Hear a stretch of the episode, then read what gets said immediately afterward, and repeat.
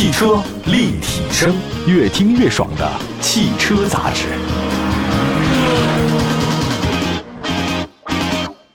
欢迎大家，这里是汽车立体声。今天我们在节目当中呢，跟大家说说四个新能源车企的一些大动作。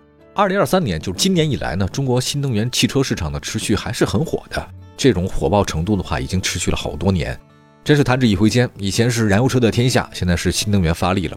各大车企呢，无非呢就是通过几种方式来提高竞争力，一个是不断的发新车，第二个的话给你发新技术哈，要不就是给你服务质量再提高一点。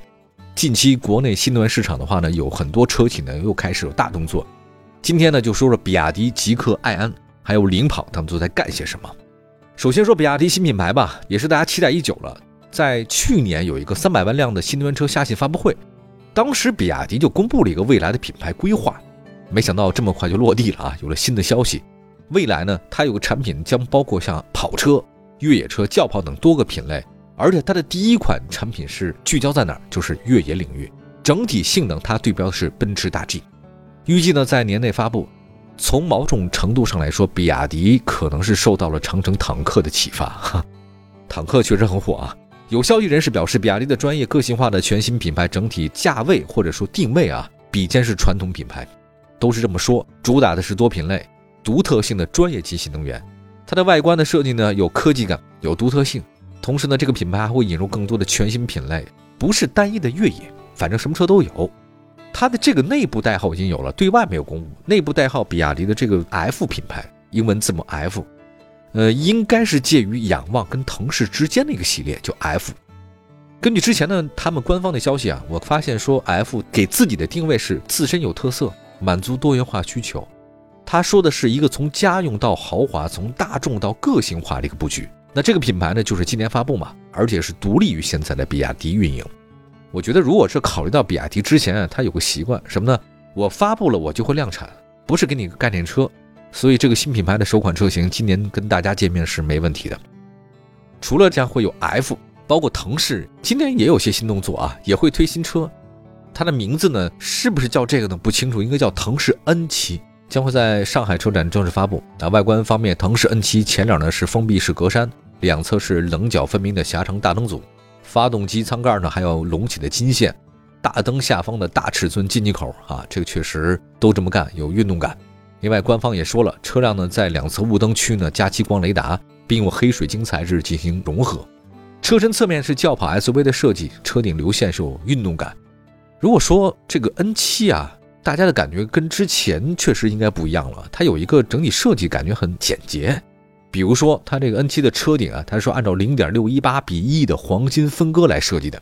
当然，其实从某种程度上来说啊，大家看起来协调的。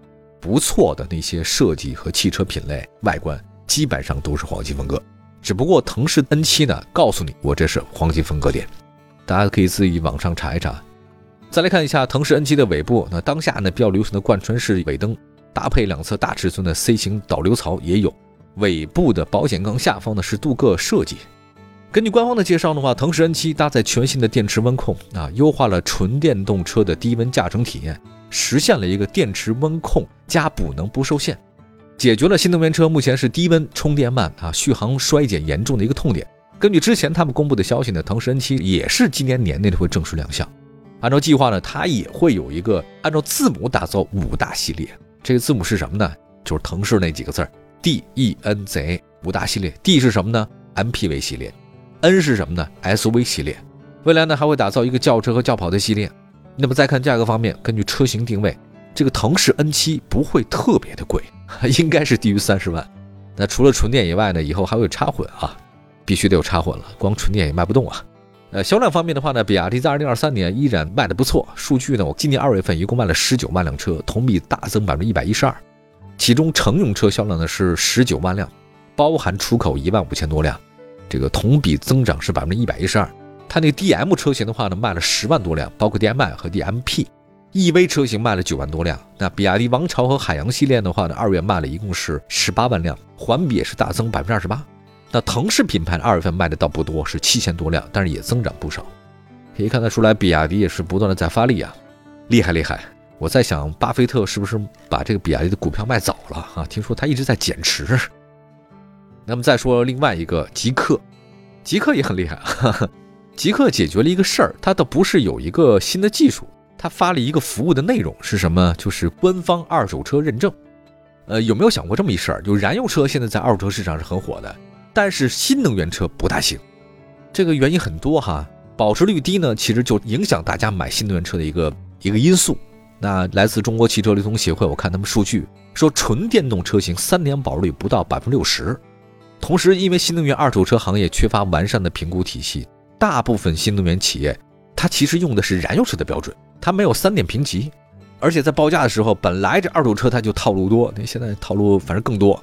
那现在为了让纯电车它更好的交易流通，极客呢在三月六号发了一个官方二手车的业务子品牌极客认证。官方介绍呢，极客自研的这个检测工具推了一个三百六十多项的智能电动汽车专业检测标准，并且呢，它有一个算法，大数据算，自动生成可以公开的三电综合状态评分啊，历史车况等级、整车综合车况评分等等。它会结合它自己的检测啊，包括市场行情，给你一个价格。用户呢，就如果你想买车的人呢，就可以在极客 APP 内一键开启可视化的智能检测。哎，你看，果不其然，现在是视频时代啊！报告你没人用啊，我直接给你拍下来，直观，在线直接生成你的保值率报告啊，随时随地掌握价格信息。而且它有一个说法是，极客官方回购呢，我给你兜底，二十四小时出价，十五天保价，全透明线上的这种流程。当然，它对收车也有要求啊，比如说只收六年以内的车啊，或者十二万公里以内，零结构损伤、零涉水涉火事故的车辆，就是没大事故。极客其实给自己的定位是一个全新的中高端纯电品牌，而它上市之后呢，也没有特别大火。极客品牌大概二月份我卖了五千多辆车，同比环比都是增长的。跟去年相比的话，今年车都卖得好。那其中极客零零一呢是两千多辆，极客零零九也是两千多辆。到目前为止，极客已经累计交付了八万多辆车了。开始这么早就做二手车的一个官方认证，看来极客还是有些想法的，对自己车辆的质量应该有信心啊，否则他也不会这么干。我们休息一下，一会儿呢再跟大家说说爱安啊，还有包括像领跑汽车新能源方面的消息。汽车立体声，关注你的汽车生活，您的爱车情报站，会新车，私车定制，会买车，会客厅大驾光临。庖丁解车，精准分析；会拆车大师来帮您；会用车，自驾上路；会玩车，我们都是汽车人。这里是汽车立体声，跟所有喜欢汽车的朋友们一起来关注今天四个新能源车企的最新大动作。刚才说了一个极客，他搞了一个二手车官方认证。那再说一个爱恩发布夸克电驱的事儿，这是一个发技术，就是所有的。汽车企业它都这么发新车、新技术、搞服务，这三个其实你只要把两个搞好都卖的不错哈，就怕只有一个行那就不行了。看看爱恩吧，新技术呢其实是推动创新力嘛。如果现在科技已经发展的这么快了啊，每天都有新技术发现，你要是只是固步自封的话呢，说不定哪天就被淘汰啊。不管你之前多火，那这是肯定的。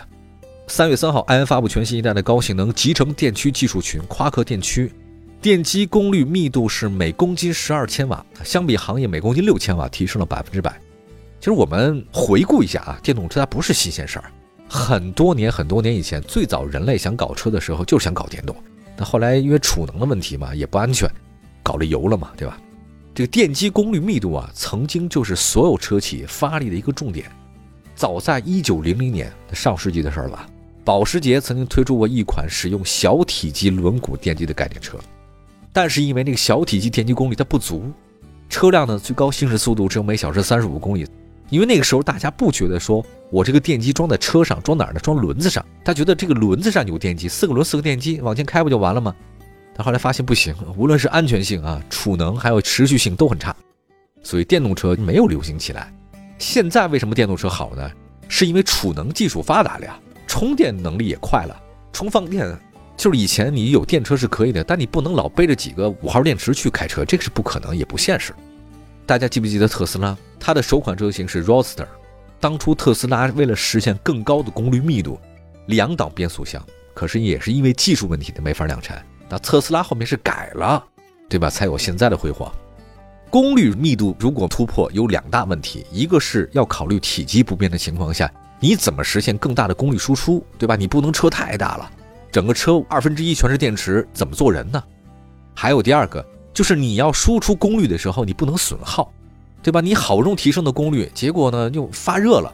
比如说灯泡就是啊，就电能啊，它除了这个发光以外，它还发热，所以不是所有电能都变成了光，就跟大家跑步一样啊。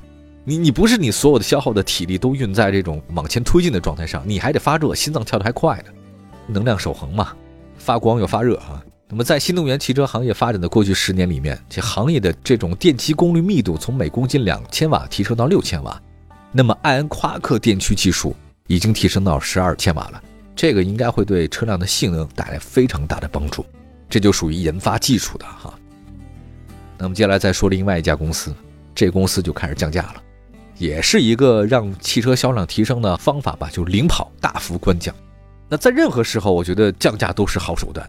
三月一号，领跑汽车多款新车上市，其中领跑 C 幺幺增程版推出三款车型，售价区间呢是十四万九千八到十八万五千八。二零二三款的领跑 C 幺幺纯电动版车型一共是四款，售价区间十万五千八到二十一万九千八。二零二三款领跑呢是 C 零一推出五款车型，售价十四万九千八到二十二万八千八。新款领跑 T 零三推出四款车型，售价五万九千九到八万九千九。那么作为新车企的一员啊，领跑在二零二二年呢成功实现了年销量破十万。截止到今年二月底，它累计交付达到十六万八千辆。那么这次推出的多款新车型里面，官方价格门槛下降四万四的新款领跑 C 零一特别值得关注。那么从车型级别来看的话呢，领跑 C 零一定位是什么？中大型市场，车身是五米多，轴距就两米九，差点破三米啊。入门级车型是后置单电机，最大功率可以两百千瓦，最大扭矩三百六十牛米，CLTC 纯电续航里程是五百二十五公里。